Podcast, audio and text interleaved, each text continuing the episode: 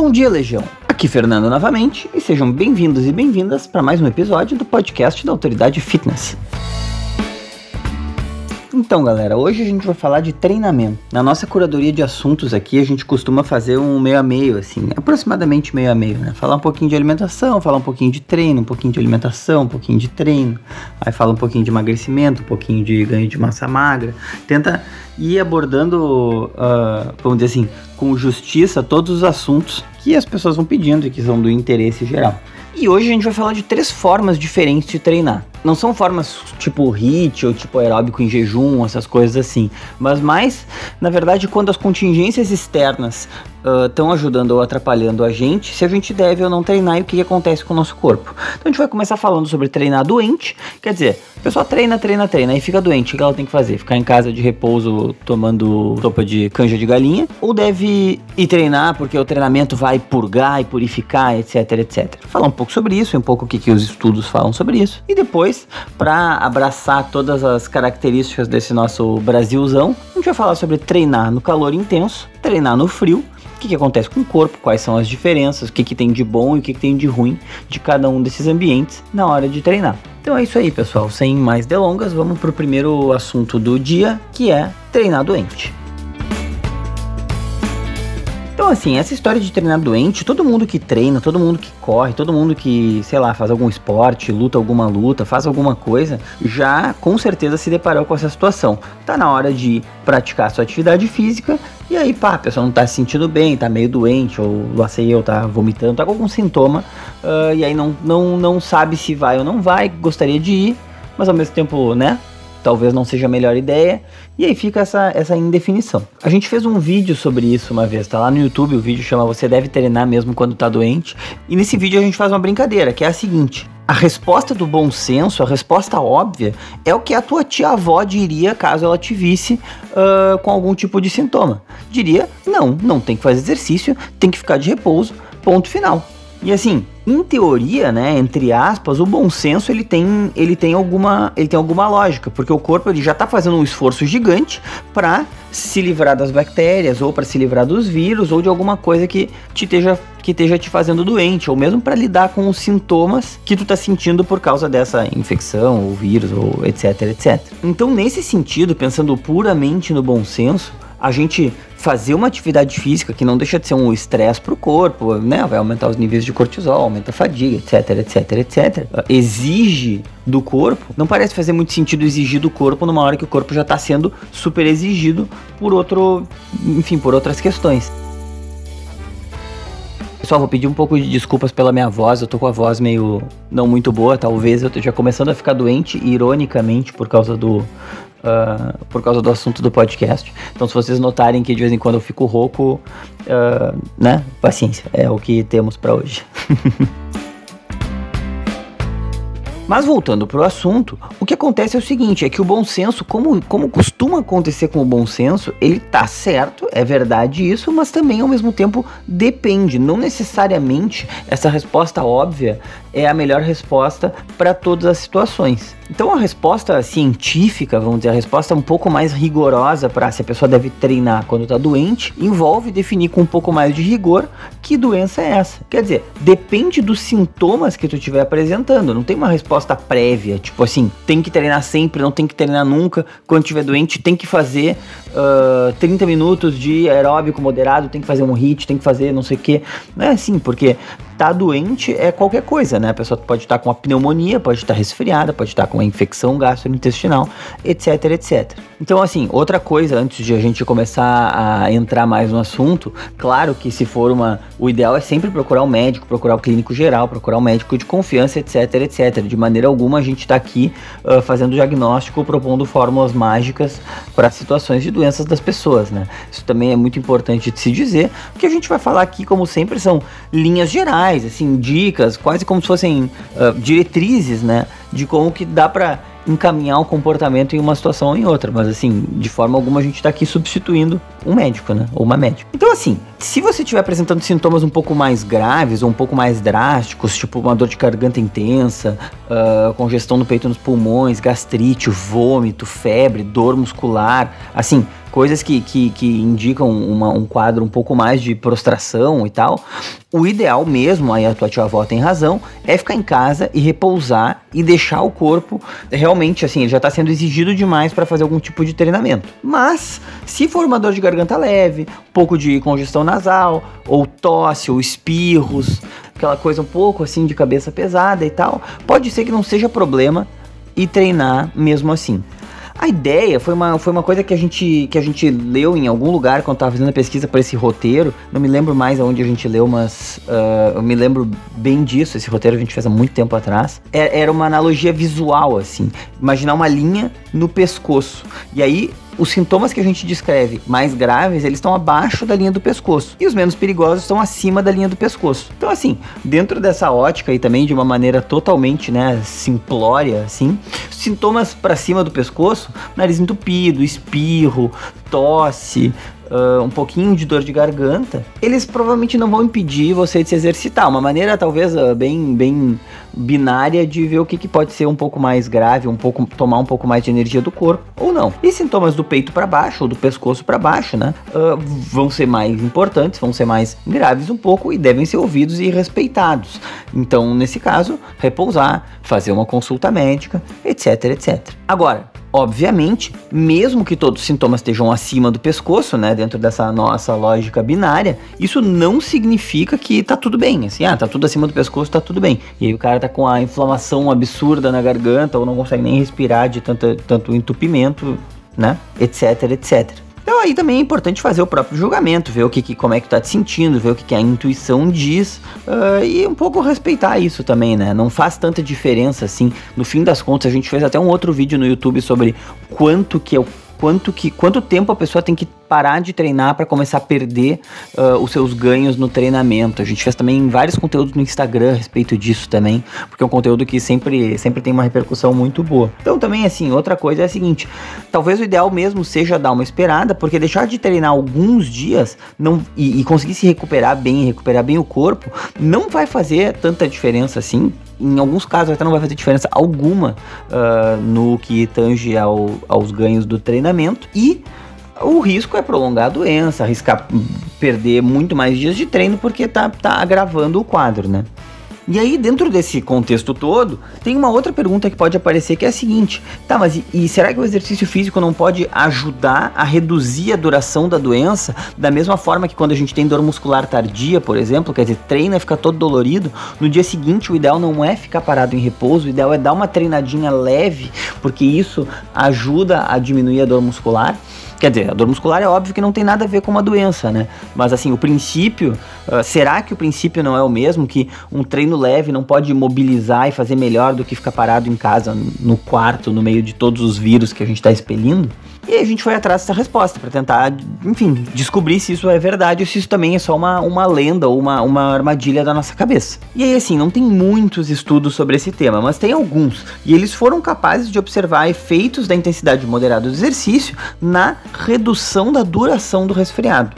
Então, em alguns estudos, por exemplo, os pesquisadores, os pesquisados, desculpe, não os pesquisadores, os pesquisados, eles uh, aceitaram ser inoculados com o rinovírus, que é um, que é um vírus que causa uh, várias doenças respiratórias leves, quer dizer, justamente aquela, aquela sensação ruim de parece que eu tô me gripando, uma gripe fraca, assim.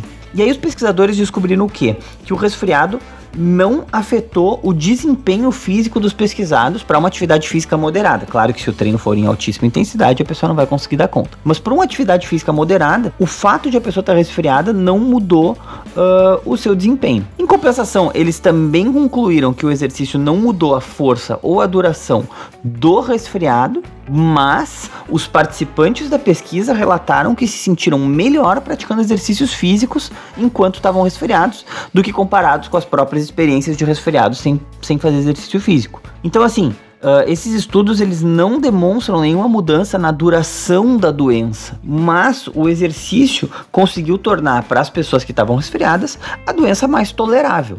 Claro que aqui é importante lembrar de escolher o exercício adequado, porque os exercícios muito intensos, se tu faz algum tipo de atividade física muito intensa, uh, isso não tem como manter com a mesma intensidade do que se tu tivesse saudável. Uh, a ideia, na verdade, a não ser que já, já por definição você faça algum tipo de exercício que é mais leve, é tentar fazer tudo o que você faz no treinamento numa versão mais leve, ou diminuir os pesos, ou diminuir as quantidades de séries ou de repetições, ou diminuir o tempo total do exercício, se for um exercício que não envolve máquina, se não for academia, uh, tudo uh, reduzir em relação à prática normal, para realmente só dar aquela mexida e, enfim, fazer a gente ter uma sensação de bem-estar do treinamento, sem exigir demais do corpo, porque isso corre o risco realmente de baixar a imunidade, agravar a lesão, etc, etc. Outra coisa muito importante uh, na hora de treinar doente é manter a hidratação. Manter a hidratação é importante sempre, tá? Não só na hora de treinar doente, mas em todos os momentos da, da nossa vida, e que é uma das coisas que a gente faz pior uh, se manter hidratado ao longo do dia. Porém, na hora que a gente está doente, tanto mais importante é se sentir ou se manter bem hidratado. Outra coisa importante é que se por alguma razão durante o treinamento os sintomas piorarem, o melhor a fazer é parar de treinar na hora. Quer dizer, se, se tu perceber que a coisa tá indo pro lado ruim, não pro lado bom, melhor não forçar a barra, né? Segundo esses estudos que a gente, enfim, vai botar nas notas do episódio também, uh, o, o, melhor tipo de exercício a ser feito nesse, nessa situação são aeróbicos leves ou aeróbicos moderados por cerca de meia hora, não muito mais que meia hora também. Essa pode ser a melhor opção justamente porque ainda tem um nível de exercício razoável envolvido, quer dizer, não é uma caminhada de 5 minutos, mas também evita, como eu falei antes, o exercício físico exagerado ou assim mobilizar, exigir demais o corpo e acabar piorando o quadro, o quadro médico, né, que tu, tu tá experimentando. E uma última coisa que pode parecer óbvia, mas que cabe sempre relembrar, o ideal nesse tipo de situação é treinar ou em casa ou em um parque, uma praça, em um local aberto, né? Também já pensando que, bom, se for uma coisa contagiosa, talvez ir para uma academia, ir para um estúdio de sei lá, qualquer coisa assim, tá num lugar pequenininho, pode não ser bom, não para ti, mas pensando nas pessoas à volta, em todo mundo que tá treinando junto, no próprio instrutor e tal. Enfim, também muitas vezes isso não é tão importante assim, mas a, a gente achou interessante colocar no final do, do roteiro porque cabe cabe sempre lembrar que essas coisas contagiosas, elas são contagiosas e a gente que passa adiante se a gente não tomar cuidado, né? Então, pessoal, isso era o que nós tínhamos reservado para falar hoje, bem rapidinho, sem muita, sem muita enrolação, sobre treinamento doente. Se vocês quiserem saber mais, se interessarem pelo assunto ou tiverem alguma dúvida, a gente tem esse vídeo lá no nosso canal do YouTube, chama Você Deve Treinar Mesmo Quando Está Doente. Uh, o canal do YouTube eu suponho que vocês saibam, é Autoridade Fitness mesmo, bem fácil de encontrar. E agora, sem mais delongas, vamos para a segunda parte do nosso episódio, que é sobre treinar no calor. Então, pessoal, sobre treinar no calor, isso no contexto do Brasil é uma coisa muito mais comum do que treinar no frio. É normal praticar exercícios em dias quentes ou em dias horrivelmente quentes. Então, nesse sentido, a gente vai falar um pouco sobre o calor, sobre o que, que acontece no nosso corpo quando a temperatura começa a se elevar demais. E a gente também separou três riscos que a gente tem que tomar cuidado para que, assim, enfim, que a gente pode enfrentar quando treina debaixo de um sol muito forte ou quando treina debaixo de um calor muito escaldante. Uma primeira coisa interessante de se dizer é que assim, uh, o nosso corpo, o corpo humano, ele está muito mais bem adaptado para lidar com o calor do que para lidar com o frio. Isso falando, claro, de mecanismos que vão regular nossa temperatura interna. Porque para começar, isso é uma coisa muito importante, a gente consegue suar quando a gente entende que tá calor demais e quando a gente tá, entende que a temperatura tá subindo muito. Uh, não sei se vocês ouviram o nosso podcast sobre, sobre a corrida. Lá a gente fala mais sobre o suor. Eu vou falar um pouquinho agora porque eu pessoalmente acho esse assunto do suor uma coisa muito interessante. Na realidade, a gente é tão bom em suar que a gente faz isso melhor que a maior parte dos mamíferos, assim, para não dizer todos os mamíferos, que é regular a temperatura a partir do suor. E isso acabou sendo uma vantagem enorme pra gente quando nós éramos caçadores-coletores lá, seres humanos, Homo sapiens sapiens, mas na, na savana africana e tal. Porque o que, que acontece? Essa habilidade de dissipar calor através do suor, se vocês imaginarem, por exemplo, um cachorro, como é que ele dissipa calor? É com a língua, né? Que ele fica aquele. fazendo assim, bafejando bastante através da língua e através do ar, ele consegue dissipar o calor do corpo dele. Um cachorro não sua.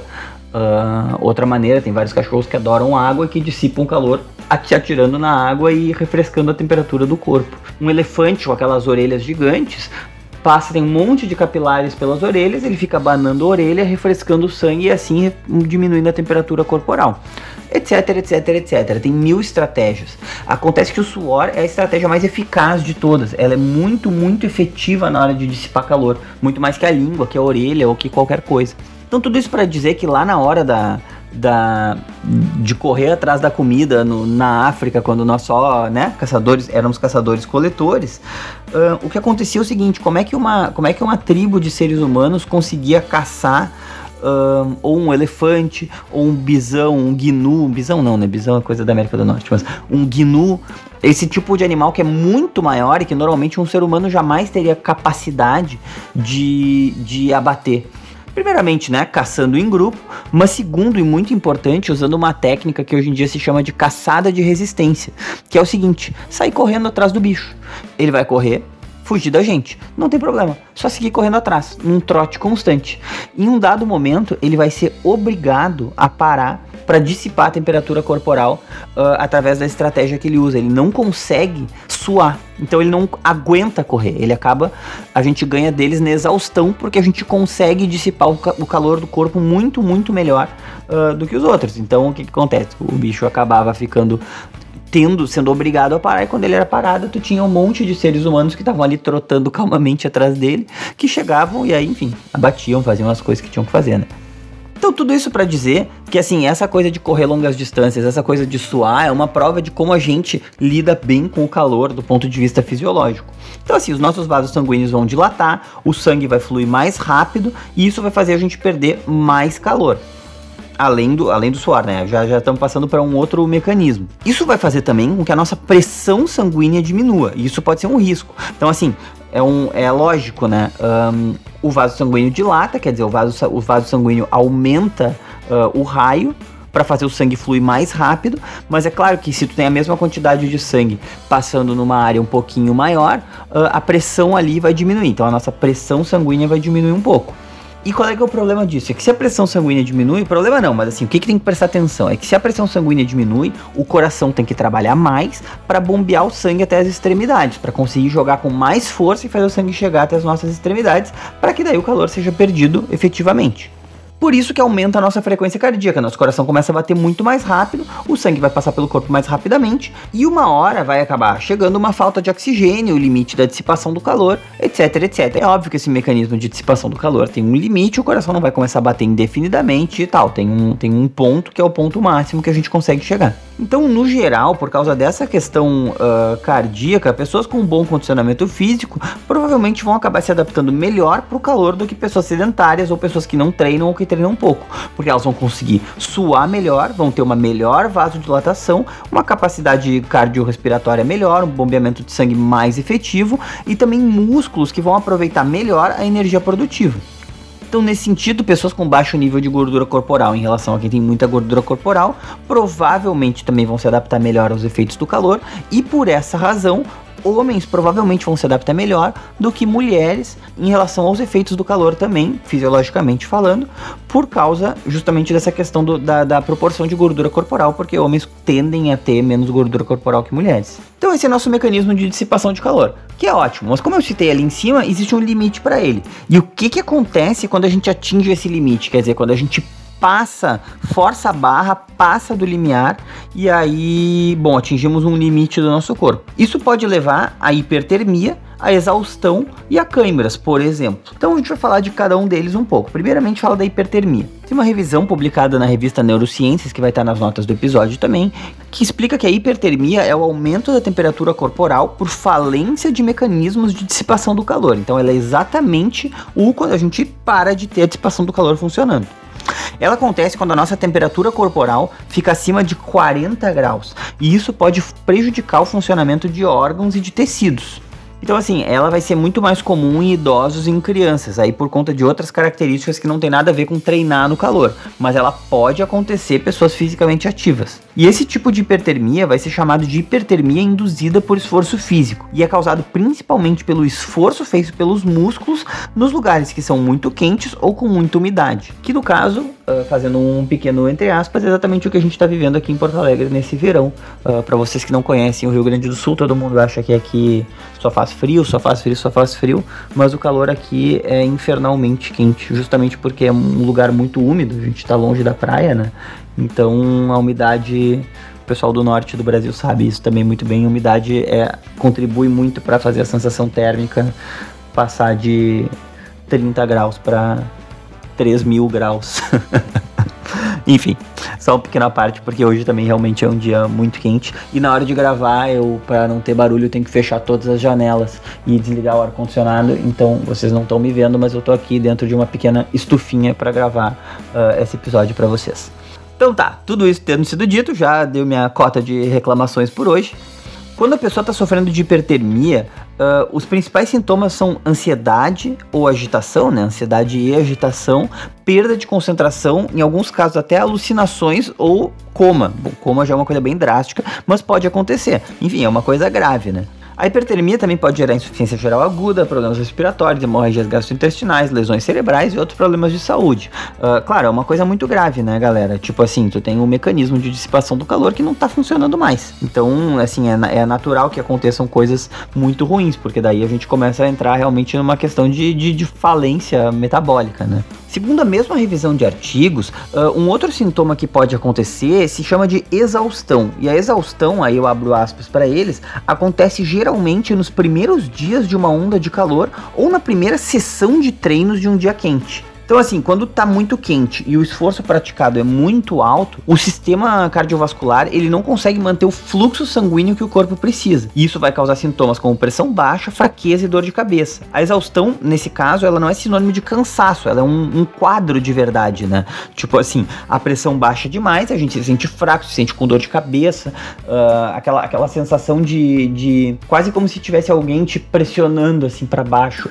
não, não aguento fazer nada mais, uh, que vem muito rapidamente, se chama exaustão e vem justamente do começar a treinar, do, do logo não, não ter o corpo ainda adaptado para aquele dia muito quente e começar o treinamento, pode dar essa queda de pressão e acontecer isso. Além disso, claro, isso é uma coisa que todo mundo conhece, a pessoa pode ter câimbras. Todo mundo já, quem pratica bastante atividade física, certamente já teve câimbra em algum momento. Quem vê futebol já viu os caras caídos lá no gramado uh, com o outro puxando o pé, assim, porque tá com câimbra depois de ter jogado por bastante tempo. E aí o que, que, acontece? Por que depois de ter jogado bastante tempo os caras têm câimbras? Normalmente o jogador de futebol que tá voltando de lesão, uh, entra, joga um jogo e tem câimbra. Por exemplo, assim, quando tu vai jogar, quando os times grandes jogam com times menores, que são caras que conseguem treinar menos, com condições piores e tal, certamente tem um condicionamento físico pior, chega no fim do jogo eles estão exaustos, começam a ter câimbra, etc, etc. Que acontece? As câimbras são espasmos musculares involuntários que são causados pela desidratação e por um desequilíbrio no nível dos eletrólitos corporais. Então, assim, sódio, magnésio, potássio, cálcio. Então, assim, a, a cãibra ela tá muito associada ao calor, porque ela está associada à desidratação e, a, e, ao desequilíbrio dos eletrólitos. A gente, obviamente, pode ter cãibras no frio também, mas o mais comum é ter cãibras praticando exercícios de alta intensidade em algum lugar muito quente. Porque a água ela facilita o funcionamento do músculo, ela facilita a alternância entre as contrações e os relaxamentos dos músculos. Então assim, é o processo de, vamos dizer, correr ou levantar uma coisa, o que a, a água ela age, ela tem um papel fundamental nesse processo. Então quando a gente está desidratado, os músculos vão ficar mais propensos a ter esse tipo de espasmo. E é por isso também que pessoas com problemas circulatórios vão ter, vão ter uma maior incidência de câimbras. Então, já se encaminhando para a conclusão, será que tem alguma maneira de a gente conseguir evitar tudo isso? Ou caso a gente veja alguém uh, na nossa volta treinando no mesmo ambiente que nós, que esteja com algum problema desses que a gente citou relacionado ao calor, ou com a pressão muito baixa, ou com muita cãibra, ou, ou apresentando algum desses sintomas mais graves de hipertermia, tem alguma coisa que a gente pode fazer para ajudar uma pessoa que está passando mal por conta do calor? Então existem técnicas de resfriamento do corpo que vão desde resfriamentos externos, como usar toalhas molhadas ou ventiladores, por exemplo, até aquelas coisas que também se vê muitos atletas fazendo, como métodos de imersão, uh, tipo cobrir a pessoa com gelo, entrar numa banheira de gelo, ou botar sacos de gelo nas axilas, nas virilhas e no pescoço, que são lugares chave para troca de calor também.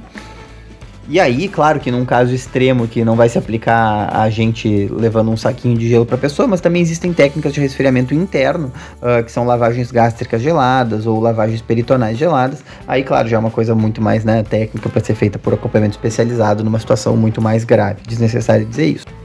E também, assim, naquela situação de pressão baixa, respeitar os limites do corpo e sombra e água fresca, né, galera? Tipo assim, é sair do sol, tomar uma água gelada, se tiver der a sorte de estar na praia, tomar uma água de coco, que já repõe os eletrólitos e, né, faz muito bem e não passar dos limites do corpo. Aquela para esse tipo de assunto, o passar dos limites do corpo, que é sempre aquela frase mais chavão de todas, ela acaba sendo a frase mais mais útil de todas, né? Todo o resto é, é consequência de a gente aprender a escutar o nosso corpo e respeitar os limites dele na hora de treinar. E agora vamos falar de frio. Como vocês todos sabem, o nosso corpo ele tá sempre a tem que funcionar a uma temperatura de mais ou menos 36, 37 graus, né? 35, 36 graus.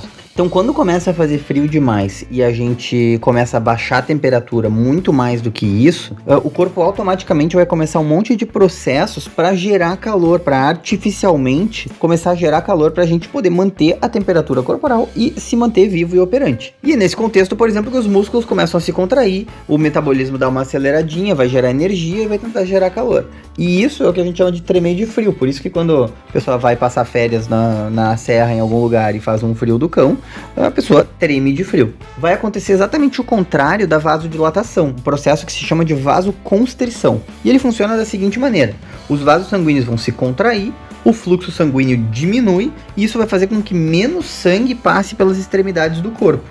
E dessa maneira a gente vai perder menos calor. É a mesma lógica de que quando tá quente o sangue tem que circular mais pra gente dissipar mais calor, mas ao contrário, se o sangue correr menos, a gente acaba uh, dissipando menos calor através das nossas extremidades que estão mais expostas a uma temperatura gelada. O coração também vai começar a bater mais rápido para mandar mais sangue para os órgãos internos e também na mesma ótica de assim manter a gente vivo, né? Mas por causa da vasoconstrição, as partes periféricas elas ficam muito mais vulneráveis ao frio e numa situação extrema elas podem até necrosar. Claro que não, não necessariamente quando está um pouquinho de frio na serra a gente vai ter uma necrose, né? Nessa parte de treino e frio, a gente separou um pedacinho para falar de um cara muito interessante, que é o Wim Hof, que é também conhecido como o, o Homem de Gelo. Mas na realidade ele mereceria todo um capítulo só para ele, porque ele é um cara fascinante, as coisas que ele diz são fascinantes, as coisas que ele faz são fascinantes. Ele já quebrou mais de 20 recordes mundiais relacionados à exposição ao frio, então ele é um cara que meio que revolucionou a ideia de que a gente consegue aguentar muito mais frio do que, do que, se, do que se entendia antes dele, dele começar a fazer as coisas que ele faz hoje em dia. E aí ele desenvolveu um método que é muito engraçado de ver, que assim, ele diz que a gente é tão feito, na, na teoria desse Wim Hof, né? A gente é tão feito para ser exposto ao frio que ele desenvolveu um método que faz qualquer pessoa escalar o Kilimanjaro, o monte Kilimanjaro no meio da África, sem camisa, se quiser. Então tem fotos, é muito engraçado, eu, vocês já devem ter visto talvez foto de um cara em pé só de bermudinha no meio da neve numa montanha, é esse cara aí, entendeu? E uma vez por ano ele faz uma expedição com um monte de gente que se inscreve e que ele treina durante uns 3 ou 4 meses meses, mas assim, não é muito tempo, é, são três ou quatro meses mesmo. E aí as pessoas escalam a montanha, todas elas praticamente peladas, é uma coisa muito impressionante mesmo, assim, é o, é o, tipo de coisa que se não existisse, se não fosse documentado, se não tivesse foto, ia parecer que é mentira, né? Porque não é possível, mas é verdade, tá aí, é só procurar. E assim, uma coisa importante dizer é que o Wim Hof, ele, ele tem essa coisa meio showman, assim, mas ele é um cara que tem, faz muitas, ele é holandês, então ele tem muitas parcerias com universidades em todo o mundo, universidades da Holanda, uh, justamente tentando explicar cientificamente todas as coisas que ele faz. Ele é um cara muito sério, assim, não é só um, um,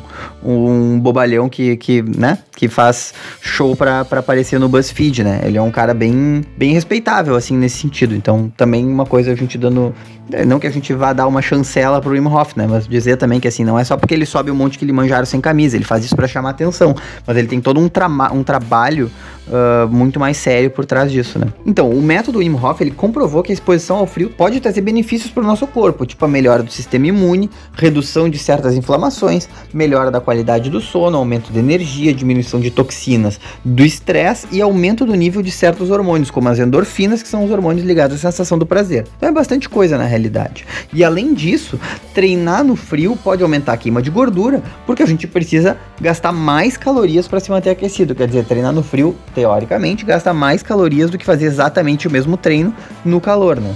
Nós estamos falando tudo isso do método Wim Hof, mas o método Wim Hof ele é um método, né? Não é qualquer um que pode, não posso eu, por exemplo, que não conheço o método Wim Hof, tirar a bermuda e mergulhar na banheira cheia de gelo e achar que vai ficar tudo bem. Existem técnicas específicas para fazer essa exposição extrema ao frio, porque senão o corpo pode entrar em hipotermia, que é o contrário da hipertermia, mas também é uma coisa muito grave. A hipotermia é o estado do corpo numa temperatura muito baixa, normalmente abaixo de 35 graus. E ela começa a ser causada quando o corpo perde calor mais rápido do que consegue produzir calor internamente.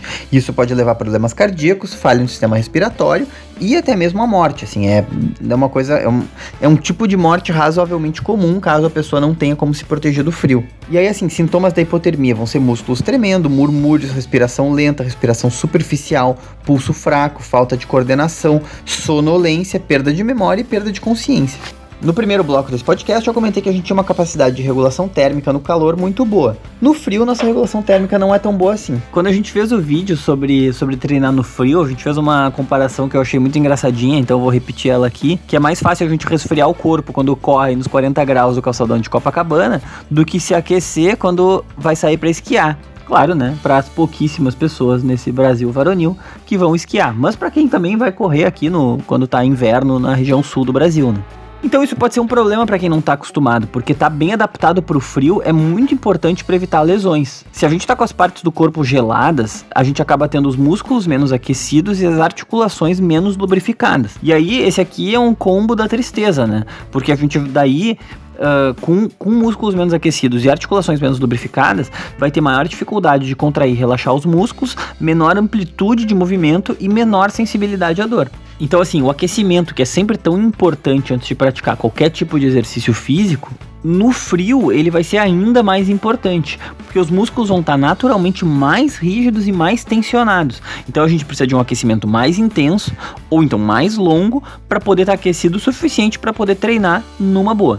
A gente também fez um vídeo específico sobre aquecimento que está lá no YouTube, então é só ir lá olhar se, se vocês se interessarem um pouco mais pelo assunto. Fizemos um vídeo sobre aquecimento e um vídeo sobre alongamento, que é, são coisas que as pessoas costumam uh, trazer juntas como se fosse uma coisa só e na verdade são coisas bem diferentes, né?